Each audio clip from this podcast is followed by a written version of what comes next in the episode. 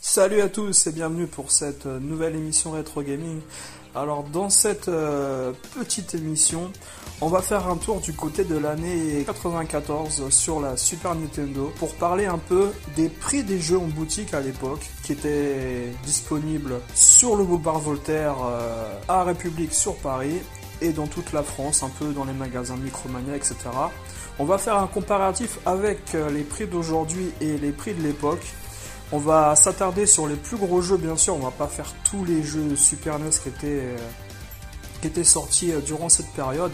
Mais il faut savoir que la Super NES, euh, l'apogée qu'a connu la Super NES au niveau des jeux, de la qualité des jeux, les programmeurs maîtrisaient vraiment leur machine, et ben c'est l'année 94.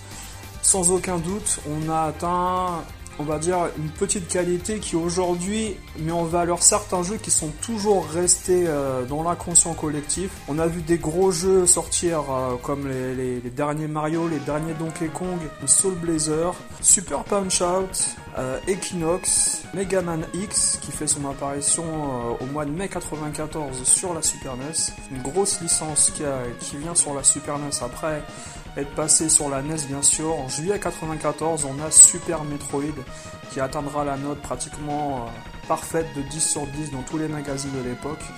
On a Skies Blazer, R-Type 3, The Sword Lightning qui sort en août 94. Un autre gros jeu avec Sparkster, qui est la suite de Rock'n'Knight Adventure, en octobre 94. Il y a la suite de Jurassic Park également qui sort sur Super NES en novembre 94, le gros Secret of Mana. Mois de novembre qui est vraiment une période importante, charnière avant Noël. On a également Street Racer qui sortira également sur Mega Drive. Il y avait souvent des jeux qui sortaient euh, comme ça en binôme hein, sur les deux consoles. On a également DBZ3 qui sort avec le DBZ2 qui était sorti euh, fin 93 euh, en import japonais. On a Prince of Persia 2 aussi, très bon jeu qui est un peu passé à travers euh, par rapport à tous les gros titres qui sortaient à cette époque-là. Mais c'était également un bon petit jeu, un peu, un peu moins intéressant que le premier Prince of Persia, mais bien sûr graphiquement plus évolué. On avait également bah, Demon's Crest, hein, le, fameux jeu qui aujourd'hui coûte euh, une somme assez astronomique hein, chez les collectionneurs. Bah, le premier FIFA, le premier FIFA qui sort, euh, qui sort avant la Coupe du Monde 94, disponible euh, également en avance hein, sur la sur la Mega Drive depuis fin 93. On a le premier NBA Live. Alors moi, pour avoir participé à la à la Gamescom de Paris. À l'époque Porte de la Villette aussi je crois euh, on pouvait jouer en avant-première à tous les jeux Electronic Arts donc j'avais pu tester au mois de décembre euh, 93 j'avais pu tester euh, NBA Live, FIFA, enfin tous les jeux qui étaient disponibles. Il y avait également un tournoi qui était sur place et puis la sensation qu'on avait, je me souviens à cette époque-là, c'était que FIFA était vraiment injouable. On avait euh, manette en main, pas du tout adoré ce jeu-là et tout le monde jouait à NBA Live hein, à, la Gamescom de Paris. C'était organisé pour une des premières fois à Paris. Il y a également l'adaptation de Desert Strike sortie sur Mega Drive qui sort également sur la Super NES. C'est pratiquement le même, le même jeu à quelque chose près. Il y a également deux Spider-Man qui sortent. hein. Spider-Man Venom Maximum Carnage qui est un très bon jeu. Et le premier Spider-Man également qui sort également euh, sur la Super NES. Il y a ISS, euh, le premier International Superstar Soccer qui est également euh, développé sur la Mega Drive et qui sort en 94 sur la Super NES. Il y a également un dérivé de Mega Man qui sort avec Mega Man Soccer. C'est la période de la Coupe du Monde, donc 94, automatiquement, il y a plein d'éditeurs qui ont fait des jeux de foot euh, adaptés de leur, grosse licence. Mister Nuts également, le livre de la jungle, Shaq Fu, qui n'a pas été un gros succès, Stargate, Rise of the Robots, hein, qui était le jeu à 32 mégas, la, grosse propagande, euh, l'intro faite par Brian May du groupe Queen également, avec le, petit riff de guitare sympathique. C'est peut-être le meilleur moment du jeu. X-Men Mutant Apocalypse. Alors il y a eu beaucoup d'X-Men, beaucoup de Spider-Man de Marvel qui ont été développés euh, sur les, les consoles 16 bits à l'époque. Il y a un jeu basé sur les Schtroumpfs, il y a Wolverine également qui sort, qui est aujourd'hui un, un jeu qui coûte assez cher également, euh, toujours, euh, toujours en occasion. Battletoads Double Dragon, très bon jeu, un mix entre Double Dragon et, et Battletoads, un Battletoads euh, une Battle Maniacs qui était sorti euh, sur la NES également. Hugtrazer 2, Très bon jeu, Tracer 2, la suite du premier Tracer qui est un des tout premiers jeux de la, de la Super Famicom à l'époque au lancement. Et là, graphiquement, c'est magnifique avec toute l'ambiance de la Grèce antique, etc. avec les dieux. C'est vraiment un superbe jeu encore aujourd'hui.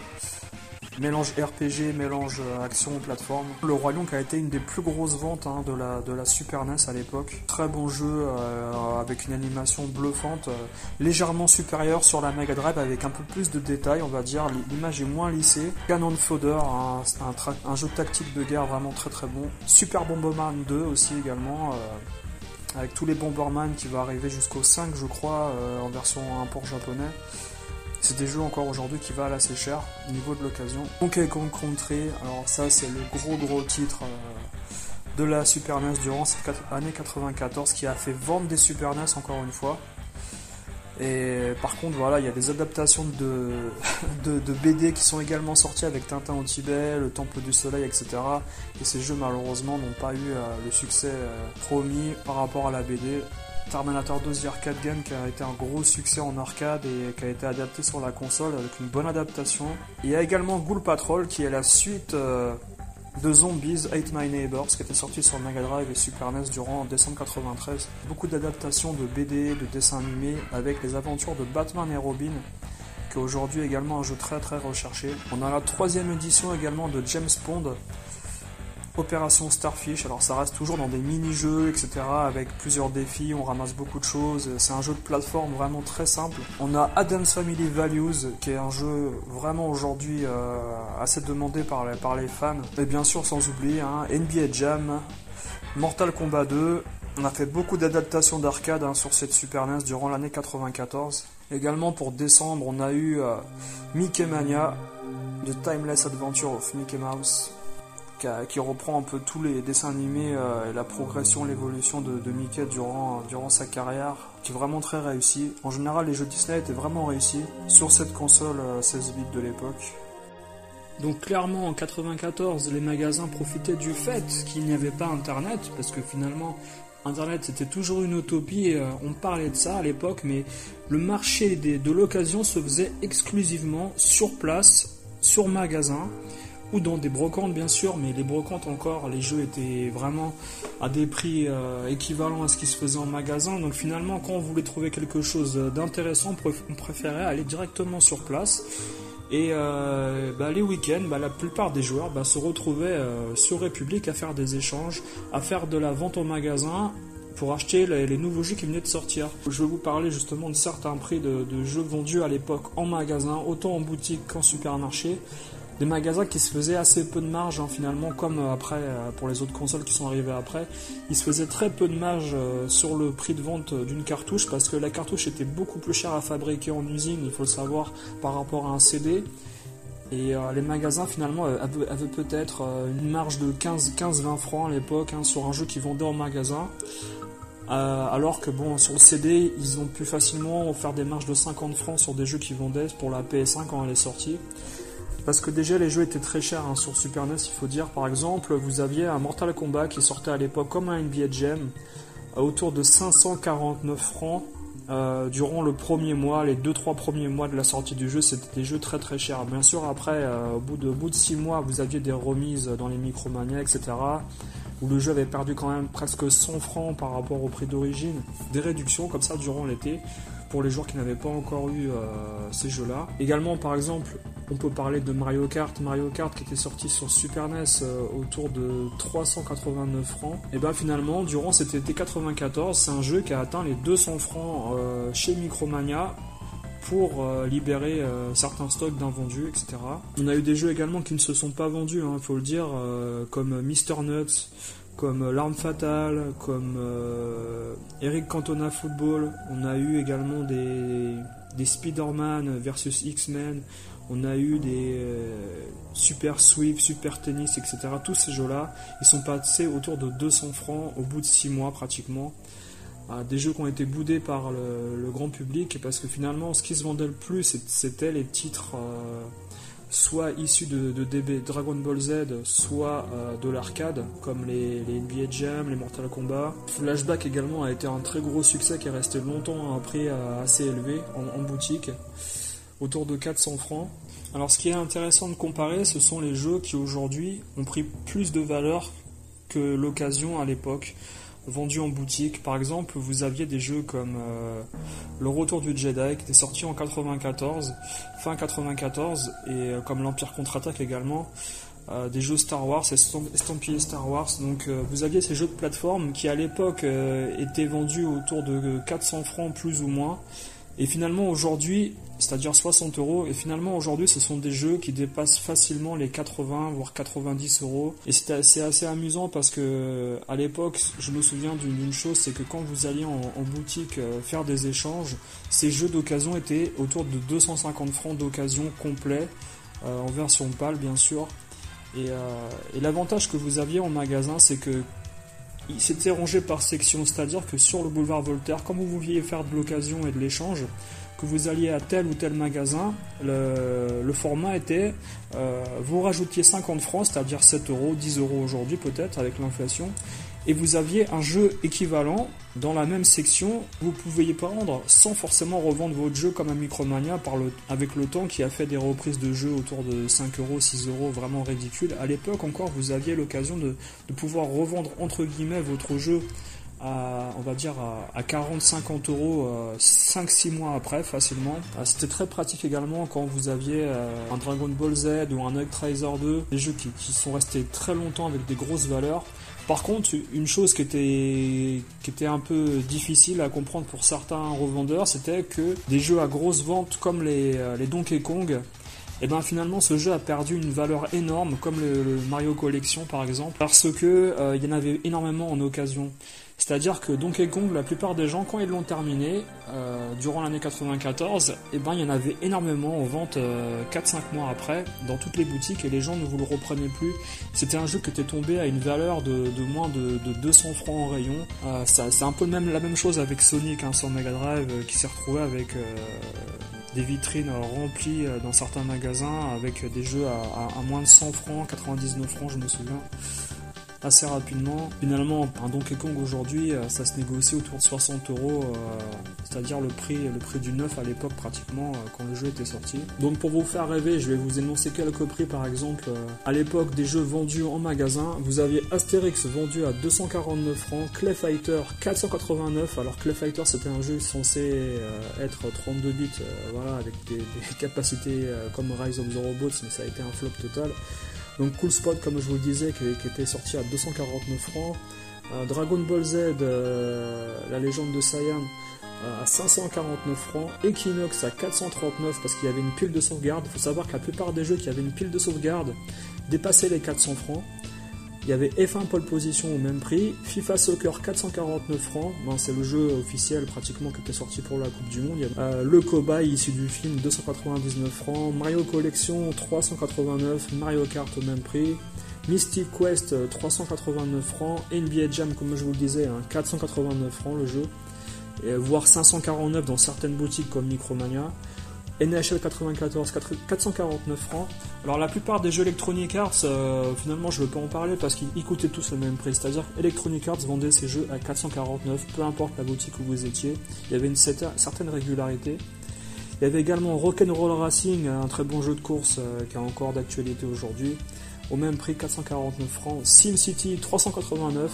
Il faut dire qu'il y avait un certain grade dans les jeux, c'est-à-dire les jeux qui étaient considéré comme plus, ou moins moyen sans grosse licence euh, était en, dessous de la barre des 400 francs et les jeux avec des grosses licences et qui se vendaient tous les ans, qui étaient reproduits, c'était autour de 449 en général. Et puis les jeux euh, issus de l'arcade, c'était plus de 500 francs la plupart du temps. Comme les jeux avec des puces euh, comme Donkey Kong, qui étaient autour de, de 500 francs aussi à la sortie du jeu. 499, 489 dans les supermarchés, Carrefour, etc. Street Fighter 2 Turbo qui était à, 400 francs, qui était, on va dire, déjà en, presque en fin de vie parce que finalement il était sorti a un petit moment déjà. Euh, qu'est-ce qu'on avait d'autre? On avait Wolfenstein 3D, 449 francs. Zelda 3 qui était toujours à un prix assez élevé hein, pour un jeu qui était au lancement de la console, il était à 389 francs. Euh, par contre, voilà, des jeux comme Pilot Wings, Populous, euh, Super Pong, euh, même Probotector, hein, qui aujourd'hui coûte une blinde, ils étaient tous à 199 francs, la plupart des jeux. Euh, sinon, on import, bien sûr, le marché de l'import se portait très très bien sur la, Super Famicom euh, sur Paris. Il y avait des jeux qui sortaient autour de 690 francs la plupart du temps en magasin la semaine de la sortie du jeu au, Japon. Ensuite, ça passait à 100 francs de moins 3-4 mois après. Et on arrivait autour d'un prix équivalent au neuf du PAL à 400, 400 et quelques francs, environ 6 mois, un an après. Euh, il y a eu des Final Fantasy qui sont restés très très élevés pendant une longue période parce que les Final Fantasy ne sont pas sortis en pâle assez, rapidement donc finalement on a eu des finales euh, comme Final Fantasy 3, Final Fantasy 6 qui sont restés très très élevés sur la Super NES. Les Secret of Mana également pendant un certain temps. Euh, Fatal Fury Special également qui était un jeu très demandé et je suis étonné aujourd'hui du prix d'un Fatal Fury Special qui coûte pratiquement rien, autour de 20 euros complet au, Japon vous pouvez vous procurer assez facilement sur eBay. Il y a eu des jeux comme Art of Fighting également qui sont sortis autour de 400 francs en import parce que les versions étaient légèrement, enfin largement même moins bien que les versions Neo Geo d'origine. Il y a eu beaucoup de jeux SNK adaptés sur la, Super NES et très peu par contre sur la Mega Drive. Il y, a eu, bien sûr du Art of Fighting et du Samurai Shodown sur Mega Drive, mais ça a été très peu adapté euh, sur cette console qui était je pense, plus limité euh, au niveau sonore euh, et, visuel pour adapter des jeux Neo Geo. Mais il y avait également euh, sur Paris des jeux que vous pouviez trouver complets sur Super Famicom avec des prix abordables à moins de 200 francs, comme Another World qui s'appelle Out of This World en japonais. le premier Ranma Enemy, vous aviez Super Formation Soccer qui sortait tous les ans au Japon avec des versions différentes sur, sur, la Serie A, sur la G-League également. Euh, vous aviez Rushing Beat qui était Rival Turf en pâle. Rushing Beat qui, était, qui, coûtait largement moins cher que la version pâle, euh, autour de 300 francs encore à un moment donné. Vous aviez Star Wars, le premier Super Star Wars qui était en japonais euh, à 249 francs encore en 94. Vous aviez Final Fight 2 qui était vraiment très très bas, 179 hein. francs, c'était un jeu qui était très boudé par la, par la plupart des joueurs, alors qu'aujourd'hui c'est devenu une référence. Ghouls Ghost pareil, à moins de 200 francs. Axolay qui est un très bon jeu pareil, qui, qui coûte énormément cher aujourd'hui, qui était autour de 200 francs. Au niveau de la console même, la, Super NES se vendait encore euh, neuve à 690 francs. Alors certains magasins commençaient à faire des, des petits packs avec un ou deux jeux en plus comme Street Fighter 2, comme Mario Collection, etc., vous pouviez vous procurer euh, la console pour 990 francs avec euh, un jeu en plus. Et je pense que à cette époque-là, le marché de l'occasion euh, en magasin a commencé à, chuter petit à petit durant la dernière année également jusqu'à fin 95 où vous aviez justement cette PS1 qui allait sortir et la plupart des joueurs revendaient leurs jeux et on s'est retrouvé avec pas mal de jeux qui ont dégringolé même si les jeux continuent à sortir encore sur Super NES à l'époque. Voilà, merci à tous d'avoir suivi cette mini review de l'année 94 sur Super Nintendo et on se donne rendez-vous bientôt pour euh, une nouvelle année consacrée aux consoles 16 bits.